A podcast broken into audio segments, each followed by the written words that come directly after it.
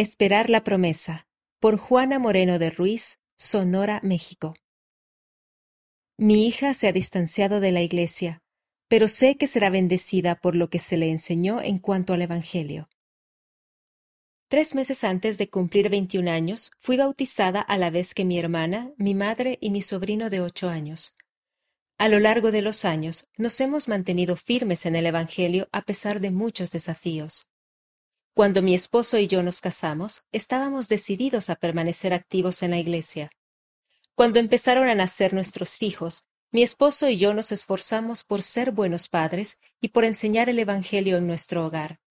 Un día asistí a una conferencia con nuestra hija de un año. En la conferencia, un setenta de área habló sobre la responsabilidad de los padres de enseñar el Evangelio a los hijos. Luego hizo una promesa que me dejó una profunda impresión. Declaró, Si después de hacer todo lo que puedan para enseñar el Evangelio, uno de sus hijos deja la iglesia, seguirá siendo bendecido al recordar las cosas que experimentó en el hogar.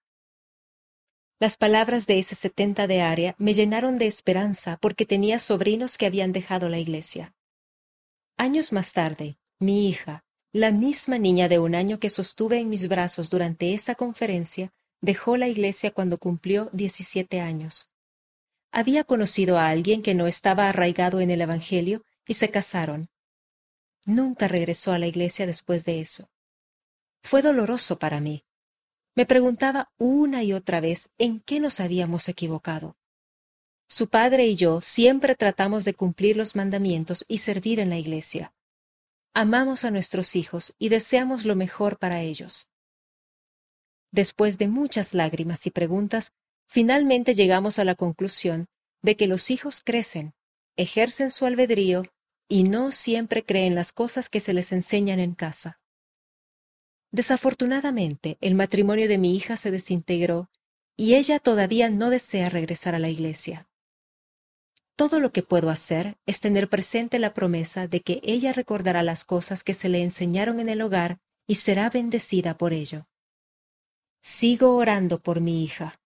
La amo con todo mi corazón y me duele verla distanciada de la iglesia. Pero sé que, a pesar de mis imperfecciones, las cosas que le enseñé son correctas y verdaderas. Sé que el Padre Celestial es justo y amoroso y que escucha nuestras oraciones. Sin ninguna duda en el corazón, sé que si hago mi parte, Él las contestará en el momento que estime oportuno.